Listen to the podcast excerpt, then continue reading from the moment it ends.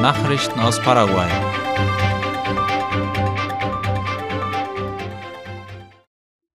Der Bürgermeister von Pedro Juan Caballero ist verstorben. Wie die nationalen Zeitungen meldeten, verstarb der Bürgermeister von Pedro Juan Caballero, José Carlos Acevedo, am vergangenen Samstagabend. Auf den 51-Jährigen war am Dienstagnachmittag letzter Woche vor dem Justizpalast im Departement Amambay geschossen worden, nachdem er an einer Sitzung des Stadtrates teilgenommen hatte. Er erlag den schweren Verletzungen am Samstagabend. Der Bürgermeister von Pedro Juan Caballero befand sich in seiner vierten Amtszeit. Er war bereits seit dem Jahr 2006 für den Bezirk zuständig. Acevedo war verheiratet und hatte drei Kinder. Interimsbürgermeisterin bis zur Wahl eines neuen Bürgermeisters von Pedro Juan Caballero ist nun Carolina Yunis, die Mitglied im Stadtrat ist. Paraguay bereitet sich auf eine große Sportveranstaltung vor. Und zwar auf die Odesur-Spiele ASU 2022, wie die Tageszeitung La Nación berichtet. Dieses Ereignis wird vom 1. bis zum 5. Oktober stattfinden. Voraussichtlich nehmen folgende 15 Mitgliedsländer der südamerikanischen Sportorganisation ODESUR teil. Argentinien, Aruba, Bolivien, Brasilien, Chile, Kolumbien, Curazao, Ecuador, Guyana, Panama, Paraguay, Peru, Surinam, Uruguay und Venezuela. Erwartet werden mehr als 7000 Sportler, Trainer und Betreuer. Es wird 34 Sportarten und 53 verschiedene Disziplinen geben, die in folgenden Kategorien eingeteilt sind. Wassersport, Rekord und Marke, Wettkampfkunst, Kampf und Ensemble, zu denen Schach als Ausstellungssportart hinzukommt.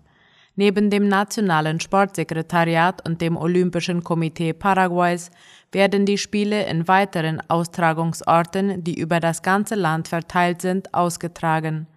Insgesamt wird Paraguay im Oktober schätzungsweise 20.000 Besucher empfangen. Die südamerikanische Sportorganisation Odesur wurde am 27. März 1976 gegründet und ist die Vereinigung der nationalen Olympischen Komitees Südamerikas. Sie ist unter anderem zuständig für die Organisation der Südamerikanischen Spiele, der Südamerikanischen Strandspiele und der Südamerikanischen Jugendspiele. Im Lopez-Palast sind ein bislang unbekannter Raum und eine alte Kugel gefunden worden. Mit dem Fortschreiten der Renovierungsarbeiten im Regierungspalast kommen immer wieder historische Fragmente zum Vorschein, wie die Zeitung Ultima Hora schreibt. In den letzten Tagen wurde eine Kanonenkugel aus der Zeit des Ersten Weltkriegs entdeckt, die möglicherweise eine der Zinnen des Hauptturms des Gebäudes traf.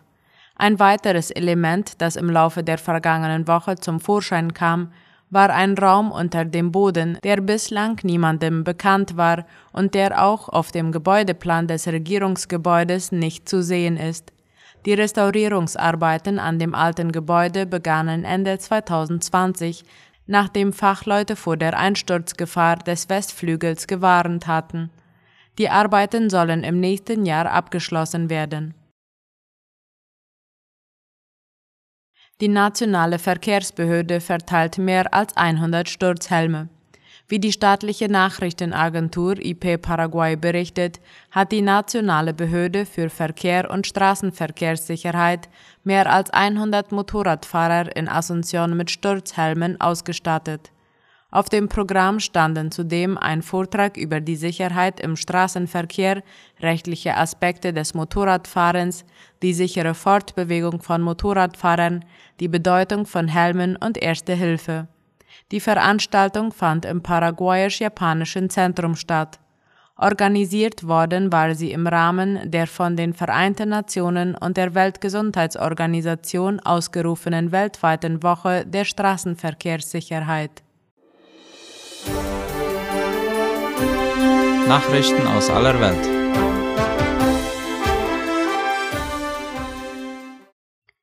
Ukraine verlängert Kriegsrecht um 90 Tage.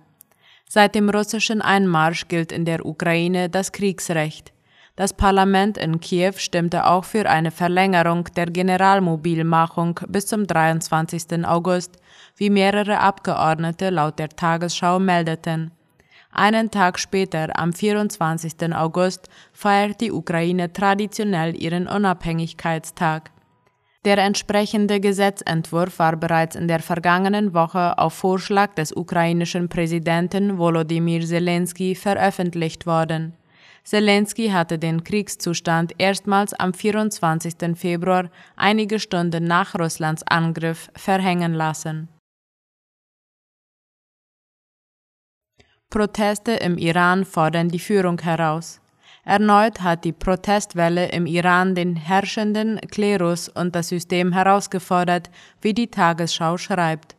Die Proteste gegen die starke Verteuerung von Lebensmitteln, vor allem von Brot, begannen in der Provinz Chuzestan im Südwest-Iran und verbreiteten sich rasch in anderen Landesteilen. Die Proteste gegen das iranische theokratische Regierungssystem zeigen die radikale politische Richtung, in welche sich die Proteste teilweise entwickelten. Im Unterschied zu den Protesten im Jahr 2019 gingen diesmal eher die Bewohner kleinerer Städte auf die Straße. Biden wirbt in Asien für neues wirtschaftliches Partnerschaftsprogramm. Die USA wollen ihre ökonomische Zusammenarbeit mit Staaten aus dem Indo-Pazifik-Raum als Gegengewicht zum Einfluss des Rivalen China ausbauen, wie die Deutsche Welle schreibt. Deshalb ist US-Präsident Joe Biden zu einem mehrtägigen Aufenthalt in Japan eingetroffen, wo er zu Beginn der Woche den Startschuss für ein neues Kooperationsvorhaben geben will. Einige Vertreter von Mitgliedern des Verbandes südostasiatischer Nationen, ASEAN, würden an der Gründungsfeier teilnehmen, hieß es. Das geplante Indopazifische wirtschaftliche Rahmenwerk für Wohlstand, kurz IPEF, soll die Mitglieder enger zusammenschweißen. Dabei geht es beispielsweise um gemeinsame Standards zur Schaffung stabiler Lieferketten. Ein ukrainisches Gericht verurteilt einen russischen Soldaten wegen Kriegsverbrechen zu einer lebenslangen Haftstrafe. Darüber berichtet die Zeitung The New York Times. Drei Monate nach Beginn der russischen Invasion in der Ukraine haben Richter in Kiew heute das erste Schuldurteil gegen einen russischen Soldaten gefällt, der wegen Kriegsverbrechen angeklagt wurde. Der 21-jährige Vadim Shishimarin wurde für schuldig befunden, in den ersten Kriegstaten in der nördlichen Region Sumy einen 62-jährigen Zivilisten, Alexander Shelipov, erschossen zu haben. Shishimarin, der sich zu Beginn des Prozesses in der vergangenen Woche schuldig bekannt hatte, wurde zu lebenslanger Haft verurteilt. Richter Serhii Ahafonov sprach Shishimarin des Verstoßes gegen die Gesetze und Gebräuche des Krieges und des vorsätzlichen Mordes für schuldig. Gegen das Urteil kann Berufung eingelegt werden. Das Urteil ist ein Meilenstein in den Bemühungen der Ukraine, Russland und seine Soldaten für die Gräueltaten des Krieges zur Rechenschaft zu ziehen. Ukraine meldet erneut zivile Opfer. Im Osten der Ukraine wird weiter heftig gekämpft. Nach Angaben der Regierung in Kiew wurden durch russischen Beschuss mindestens acht Zivilisten getötet. Im Gebiet Donetsk starben demnach mindestens sieben Menschen, acht wurden verletzt, heißt es laut der Tagesschau.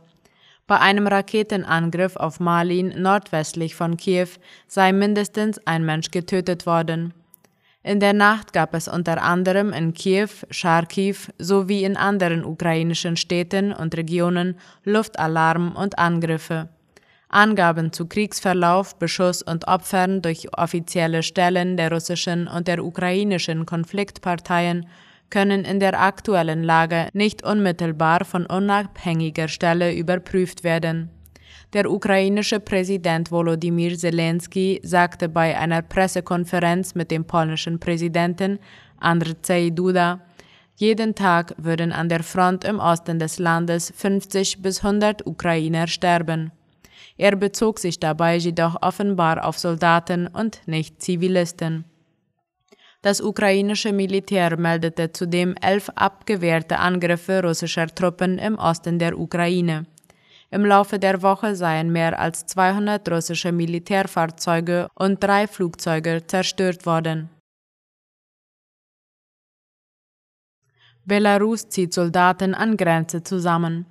Die ehemalige Sowjetrepublik Belarus hat sich bisher nicht aktiv am russischen Krieg in der Ukraine beteiligt hat, zieht nach Angaben aus Kiew Streitkräfte an der Grenze zusammen.